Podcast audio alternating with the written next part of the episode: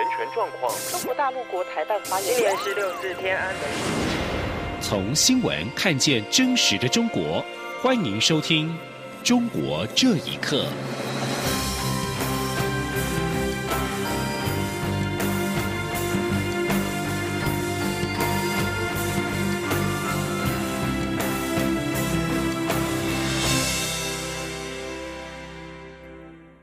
各位好，欢迎收听《中国这一刻》。香港特别行政区维护国家安全法已经开始执行。陆委会今天呼吁国人要审慎观察，非必要应该避免过境或是前往香港、澳门、中国大陆。至于此法是否影响我驻港机构正常运作，陆委会表示不会主动撤管，会留守到最后，以确保在港国人的安全与港人权益。记者王兆坤报道。台港服务交流办公室一号揭牌营运。陆委会副主委邱垂正表示，第一天接获一百八十多通电话及邮件，多数为一般咨询，包括申请投资移民、开放入境资格、来台就业，但具体细节，陆委会依惯例不会对外说明，希望外界理解与谅解。邱垂正指出，我方公布香港人道援助关怀行动专案，是因应香港特别行政区维护国家安全法导致香港情势急剧恶化的非常之举。我们无意制造两岸之紧张，也不是要介入香港事务，希望相关方面不要再推卸责任、乱贴标签。邱垂正指出，香港特别行政区维护国家安全法拥有无所不包、无所不在的管辖权，堪称史上最夸张的法律。国人如果批判了中共或曾支持香港反送中的作为，都属于高风险族群。他说：“我们认为，我们也建议国人。”应做审慎的观察，非必要应避免啊过境或前往香港、澳门、中国大陆。我们认为，从中共一向不文明的作风来看，极有可能出现李明哲第二。针对可能受到冲击的驻香港办事处，邱垂正表示，希望相关方面务实维护台港两地民众的权益与福祉，不应影响我香港办事处在港正常运作。以免损人不利己，他说：“我们不会主动撤管，除非是啊外加的因素。那我们会留守到最后，以确保我们在香港的国人这个安全，啊维护我们港人的权益，啊到最后一分一秒。”此外，有关陆配子女来台问题，邱垂正指出，由于涉及国内防控措施。境外疫情专业科学评估、解封后常态生活管理等因素，相关方案跨部会仍在持续讨论。中央广播电台记者王兆坤台北采访报道。港区国安法规定，港府必须成立维护国家安全委员会执法。新华社今天发布通告表示，中国国务院决定任命香港特首办公室主任陈国基出任港区国安委秘书长。根据香港零一报道，现任香港特首办主任陈国基是林郑月娥身边四大智囊之一，曾任入境处处长，惯与中国大陆执法部门打交道，是北京信任的特区官员之一。此外，港区国安委设国家安全事务顾问，由北京中央指派，国家安全事务顾问列席港区国安委会议，就相关事务提供意见。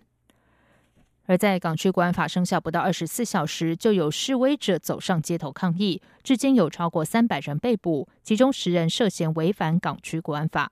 尽管中国官员不断强调港区国安法只是针对极少数人，但有立法会议员和律师仔细看条文内容之后，发现法条涵盖面相当广泛。但将对香港的教育、旅游、经济、民生、新闻自由各方面构成巨大威胁，严重影响普通市民的生活和香港人与国际社会的联系。中国大陆学者认为，港区国安法是比中国大陆的法律还要严厉的专制制度。请听以下的报道：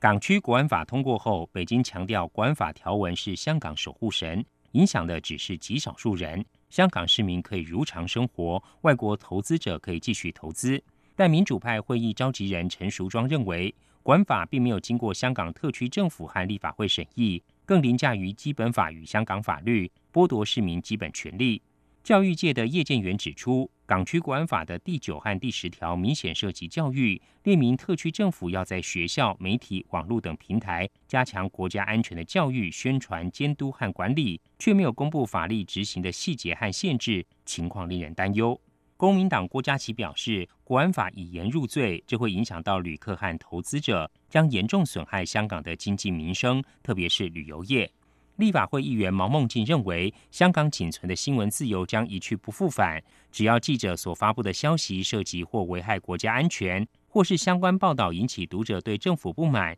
记者及新闻网民随时会触犯国安法。北京清华大学政治系前讲师吴强接受自由亚洲电台采访时说：“港区国安法是比中国大陆还要严格的专制制度。”吴强说：“它实际上是在终结。”香港之前的一点点自由状态，更重要的是以所谓国家安全的名义，把香港纳入到内地的国家安全的体制当中，比内地过犹不及的打造成一个安全专政的制度。法律学者张鹏受访时表示，港版国安法条文极为严厉，而且留下制定者任意解释的空间。张鹏说，而且很多概念呢。也是含糊不清，很多法律效力的界定呢，外延啊非常的广，涵盖的非常的宽泛。这样一来呢，在执行过程当中，香港政府以及中央派驻的机构呢，他们在具体办案的过程当中，自由裁量的空间就非常之大。这种立法的方式啊，违反了法治的原则了。中国大陆多位法律学者认为，《港区国安法》第三十八条规范外国人士如果声援香港或议论香港政治的内容，若涉及法条规定的罪行，也可能触法，效力范围无限扩大到全球，比之前预测的内容还糟糕。央广新闻整理报道。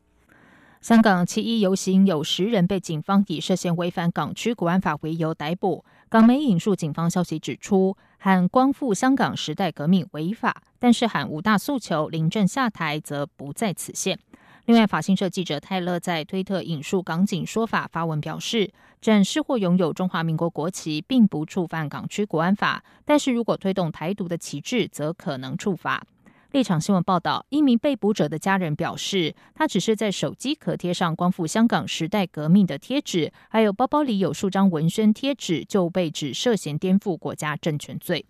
此外，香港立场新闻报道，香港一家面店一碗一碟，今天上午在脸书贴文指出，烧鸡湾店今天突发休业，直至另行通知。到场协助的香港中小企食店联盟召集人林瑞华转述店方说法，说至少有四名军装员警上午到店内表示，收到市民的报警，指店内文宣可能违反国安法，劝他们清理，称未开门是当私人地方，做生意的时候不要见到。店主随即清走店内文宣。报道指出，这家面店是所谓俗称的“黄店”，也就是支持香港反送中运动的店家。为了推动中国民主，一群在美国的中国留学生近日成立了青年宪政会。在港区国安法通过当天，这个青年团体发布公开信，表达强烈反对，并号召广大海外学子参与联署。此外，包括英国、美国、澳洲在内的国家，也都积极的为港人提供庇护方式以及反制措施。请听以下的报道：几位中国留学生在六月初宣布，他们将加入推动中国民主进程的行列。并且成立青年宪政会，也就是青宪会。就在北京当局通过港区国安法当天，这个成立还不到一个月的青年团体，就在官网上发布公开信，表达了强烈抗议。来自天津的留美学生青宪会联络人吉家宝在接受亚洲电台访问的时候表示，他们发布这封公开信，就是为了表明海外学子的态度。他说：“第一，声援香港这是最主要的，因为在这个紧急关头，最好是发声越大越好。”这是我们在美国力所能及的。第二，就是改变海外对中国留学生或中国青年人普遍小粉红的这样一个印象。他指出，尽管港区国安法看似没有触碰到中国留学生的切身利益，但是这充分体现出中共威权统治的集权程度正在恶化。青协会并且支持港人在反送中运动当中提出的五大诉求，敦促中共重新审视港区国安法对香港产生的负面影响。目前已经来自于中国大陆、美国、法国、日本等地近十名华人以及外籍人士联署了这封公开信。此外，还有不少的国家声援香港，英国外交部在一号宣布，将延长拥有英国国民海外护照 （BNO） 的合格香港人的居留权到五年，不受目前六个月的限制。且在英国居住五年之后，BNO 的持有人能够申请在英国定居，并且在一年后申请入籍。而根据英国政府的数据，目前持有 BNO 的港人大约有三十五万人，另外约有两百九十万人符合申请的资格。另外，澳洲在二号表示，当局正在积极考虑向香港的居民提供避风港。总理莫里森表示，香港的局势极度令人担忧，他的政府正在非常积极的考虑欢迎港人的提议。他并且指出，他的内阁将会很快考虑相关措施，并且强烈暗示该法会得到批准。而美国联邦众议院在一号则是以一致的同意的方式通过了香港自治法，透过冻结资产、禁止相关业务等措施。制裁损害香港自治的人士跟金融机构。央广新闻整理报道：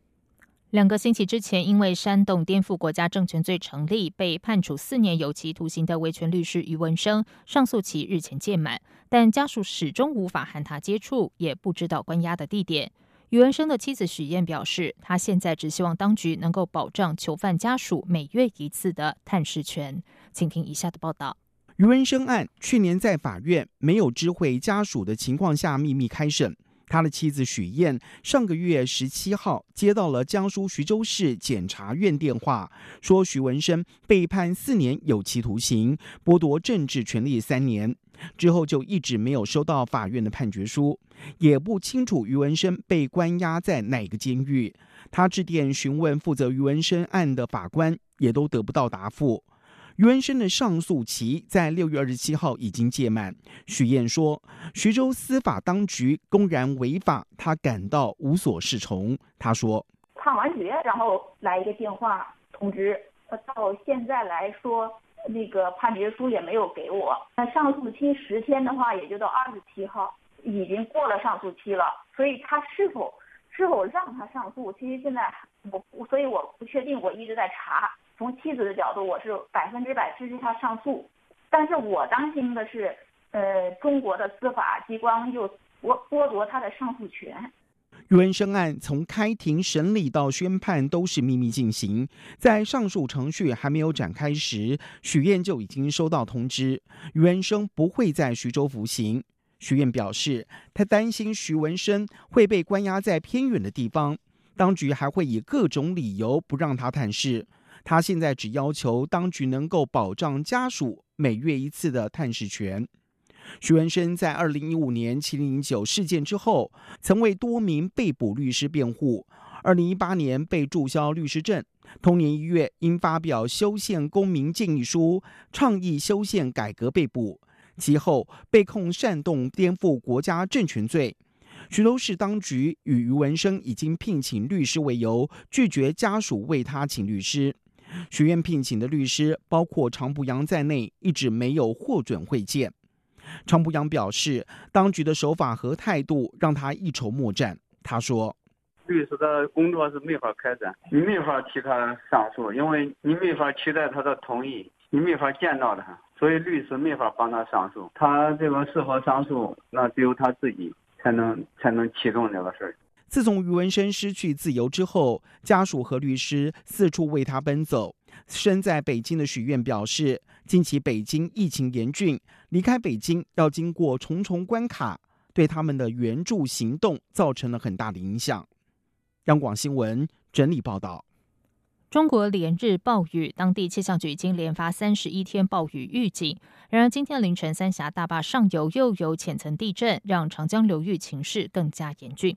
长江水利委员会水文局今天紧急发出公告，表示长江上游形成长江二零二零年第一号洪水，呼吁中下游各省必须要做好防范。根据气象预报，未来一周长江流域可能会有三次强降雨。长江水利委员会要求四川、云南、重庆、湖北、湖南、江西、安徽、江苏、贵州等地的水利部门要切实做好监测、预报、预警。然，屋漏偏逢连夜雨。今天凌晨四点七分，中国地震台测得在四川阿坝州若尔盖县发生三点二级地震，震源深度八千公尺。由于长江流域连日的暴雨，让外界相当忧心，地震会导致土石松滑，恐怕会让位于下游处的三峡大坝压力更大，更增加危机。